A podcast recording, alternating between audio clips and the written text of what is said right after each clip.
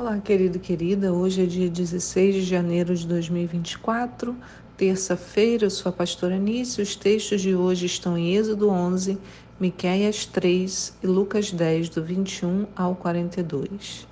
A pergunta de hoje é: quem é o nosso próximo? Quem é o nosso próximo? Essa foi a pergunta feita por um grande conhecedor da lei a Jesus. Vamos compreender o contexto e relacioná-lo com o texto de ontem de Êxodo. Em Lucas 10, um homem se aproximou de Jesus. Seu intento não era conhecê-lo, mas testá-lo. Diz o verso 25 assim: Certa vez um advogado da lei levantou-se com o propósito de submeter Jesus à prova. E lhe indagou: Mestre, o que preciso fazer para herdar a vida eterna? Ao que Jesus lhe propôs: O que está escrito na lei? Como tu a interpretas? E ele replicou: Amarás o Senhor teu Deus de todo o teu coração, de toda a tua alma, de todas as tuas forças e com toda a tua capacidade intelectual. E amarás o teu próximo como a ti mesmo. Então Jesus lhe afirmou: Respondeste corretamente. Faze isto e viverá. Ele, no entanto, insistindo em justificar-se, questionou a Jesus: mas quem é o meu próximo? Irmãos, ainda que o texto diga que o homem queria pôr Jesus à prova, é importante compreendermos o contexto cultural para que entendamos o comportamento dele. Em Israel é natural, na verdade, é ensinado e estimulado que as pessoas façam perguntas. É algo da cultura judaica. Nas sinagogas, inclusive as do tempo de Jesus, o livro da Torá ficava lá no meio e as pessoas se organizavam quase que de modo circular, de maneira que pudessem ver umas às outras e pudessem fazer facilmente perguntas. Lembra quando Jesus tinha 12 anos e se perdeu dos seus pais e foi encontrado no templo de Jerusalém? O que Jesus estava fazendo lá no templo? Às vezes as pessoas falam, ah, Jesus estava lá ensinando. Mas olha só o que o texto nos conta lá em Lucas 2,46. Após três dias o acharam no templo, sentado na companhia dos mestres, ouvindo-os e propondo-lhes questões. Então Jesus não estava ensinando, Jesus estava fazendo perguntas, propondo questões. Então, vivemos numa sociedade que estimula para que tenhamos uma resposta para tudo. Todo mundo tem que dar uma opinião. E em contrapartida, que a gente questione bem pouco. Agora, não é assim que aprendemos com a Bíblia. Né? Então, nós vemos a sociedade com um comportamento onde ninguém faz perguntas, mas todo mundo quer ter uma resposta. Né? Na Bíblia é diferente. No texto de hoje, o homem faz uma pergunta para Jesus, né? Mestre, o que eu preciso fazer para herdar a vida eterna? E Jesus lhe responde. Mas como que Jesus responde? Com outra pergunta. Né? Jesus propõe a ele: O que está escrito na lei? Como tu a interpretas? Então, talvez os mais antigos aí se lembrem do Chaves. Né? Chaves sempre dizia: Chaves era um programa né, infantil muito divertido. Eu cresci com Chaves, gosto dele até hoje, né? Aqui em casa a gente adora. Mas Chaves, ele falava assim: somente os idiotas respondem uma pergunta com outra pergunta. Porém, irmão, se a gente olhar sob este ponto de vista, Jesus seria um grande idiota, porque ele sempre fazia isso. E nós temos a certeza de que nosso Jesus não era nada imbecil. É isso que deve nos dar segurança e a liberdade de sempre fazermos as perguntas que quisermos. Jesus não se importa, na verdade, ele as deseja. Vê quando o homem responde: Ah, eu, eu vou. É, como é que amarás o Senhor de toda a tua capacidade intelectual. Então, o nosso intelecto está envolvido na nossa fé. Aliás, essa é a lógica do nosso devocional, sempre começar com uma pergunta. Né? Sempre. E olha que a gente está chegando a quase mil devocionais, minha gente. Né? Mil. E então a gente aqui tem mil perguntas diferentes que nos geram outros tantos questionamentos. A gente está numa contagem regressiva para o episódio número mil. Né? E aí você talvez, né, quem sabe a gente faça algo especial, então você pode mandar perguntas e eu vou responder as perguntas que você mandar.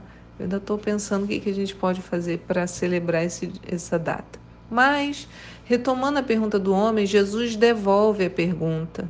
E o homem, tendo conhecimento da lei, a responde brilhantemente. Jesus reconhece isso, né? Diz: Jesus lhe afirmou: respondeste corretamente, faze isto e viverá.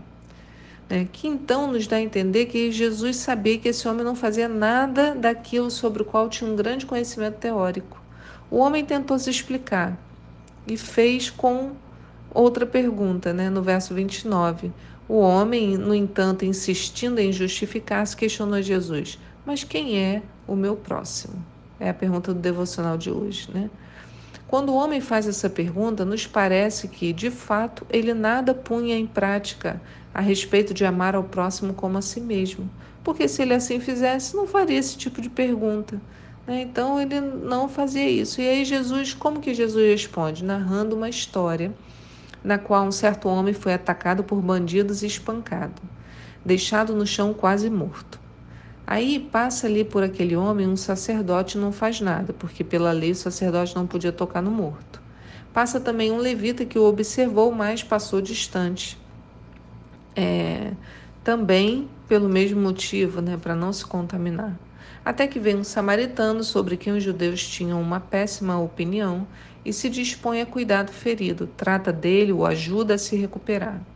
E aí Jesus termina a história com uma outra pergunta para esse homem: Qual destes três te parece ter sido o próximo do homem que caiu na mão dos assaltantes? E declarou-lhe o advogado da lei, o que teve misericórdia para com ele. Ao que Jesus lhe exortou: Vai e procede tu de maneira semelhante. Então, novamente, Jesus faz uma pergunta para o homem: qual destes três te parece ter sido próximo do homem? Jesus estava mostrando ao advogado da lei né, que o próximo é aquele que necessita da nossa ajuda e ao qual podemos ajudar. Cada um tem uma função. O sacerdote e o levita ficariam imundos, teriam que se purificar antes de exercerem suas funções no templo. Podiam talvez ter ajudado de outra forma. Mas o samaritano, a despeito de todas as críticas e desconfianças, decidiu olhar para fora e agir. E o homem compreendeu: o nosso próximo é aquele que precisa da nossa misericórdia, né? aquele que está próximo para que nós exerçamos a misericórdia. No corpo de Cristo, irmãos, cada um tem uma função, cada um contribuirá, mas todos devem agir com misericórdia. Lembremos do texto de Êxodo 10 de ontem e o texto de 1 Coríntios 12. Eu queria chamar a atenção para esses dois. Lá em Êxodo 10, 23 diz: Todos os filhos de Israel tinham luz natural nas terras em que habitavam. Quando teve a praga da escuridão, né? Ele diz: Olha, todo o Egito ficou escuro. Apesar disso, os filhos de Israel tinham luz natural nas terras em que habitavam.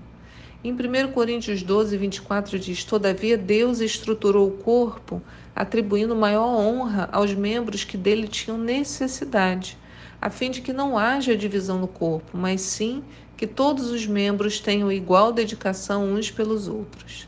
Então, durante a praga das trevas ou escuridão, todo o Egito ficou às cegas, né? Como eu disse, ninguém se levantava de casa. Mas os filhos de Israel tinham luz e luz natural. Paulo, tratando dos dons, vai explicar que nós devemos compreender que cada dom complementa o outro, que não podemos menosprezar quaisquer um deles. Então ele diz esse versículo 25, né? Deus atribui honra aos que dele precisam, para que todos tenhamos possibilidade ou capacidade, né? Mas que para que todos possam exercer dedicação aos outros. E o que isso quer dizer? que o samaritano, sendo tão pequeno aos olhos dos homens, precisava muito de Jesus. E isso lhe colocou em uma situação de honra para que, mesmo em sua necessidade, fosse capaz de ajudar a outros. Né? Então, deixe-me explicar uma coisa: enquanto o mundo jaz em trevas, nós, filhos de Deus, estamos cheios da luz natural. Essa é a relação dos dois textos. Luz essa que não vem de nós, mas vem do Senhor, naturalmente, sem forçação de barra. Ela simplesmente existe não porque fazemos algum esforço, mas porque o Deus que nós cremos é refletido em nossas ações, né? Deveria ser, né? Em nossas ações e gestos. Mas essa luz toda pode ser esquecida se nós não considerarmos o outro texto, que Deus honra aqueles que têm mais necessidade dele. Então, os dons que aos nossos olhos parecem mais humildes, o Senhor dá honra.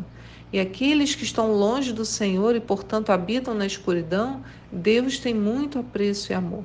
Então, nós, irmãos, cheios da luz natural, temos que agir como Jesus ensinou, com dedicação, praticando a misericórdia. Se não houver dedicação e misericórdia, a luz que há em nós não fará diferença. Com hebreus no Egito, a luz brilhava e mostrava aos egípcios quem era Deus. Mas se a nossa luz não for acompanhada de dedicação e amor, o que ela mostrará ao nosso próximo? Essa é uma reflexão muito, muito importante. Né? Que Deus conduza o seu coração para ela, que Ele traga reflexão em você e em mim sobre o nosso próximo e a nossa atuação com a luz da qual somos cheios, né? A nossa atuação nesse mundo. Que Deus abençoe seu dia. E eu te espero aqui para um próximo devocional. Tchau.